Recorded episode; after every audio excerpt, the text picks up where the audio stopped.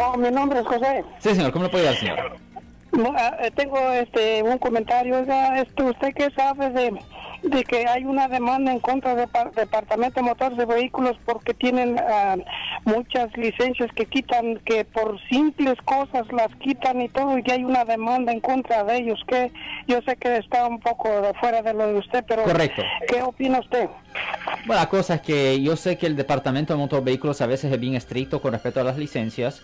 Yo he tenido muchos clientes que, por ejemplo, por razones médicas, por X razón u otra, les quitan las licencias y siempre los tenemos que dirigir a que pidan una audiencia administrativa ah, con el Departamento de Acciones Mandatorias, pero hemos visto que en muchas situaciones es súper difícil ponerse en contacto, ponerse en contacto con el Departamento de ah, Acciones Mandatorias del DMV.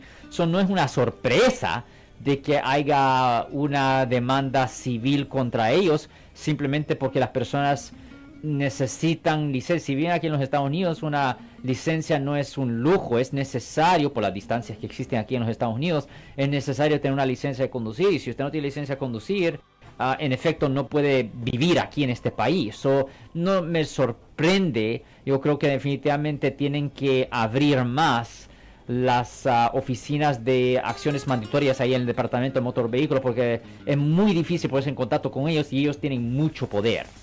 Si les gustó este video, suscríbanse a este canal, aprieten el botón para suscribirse y si quieren notificación de otros videos en el futuro, toquen la campana para obtener notificaciones.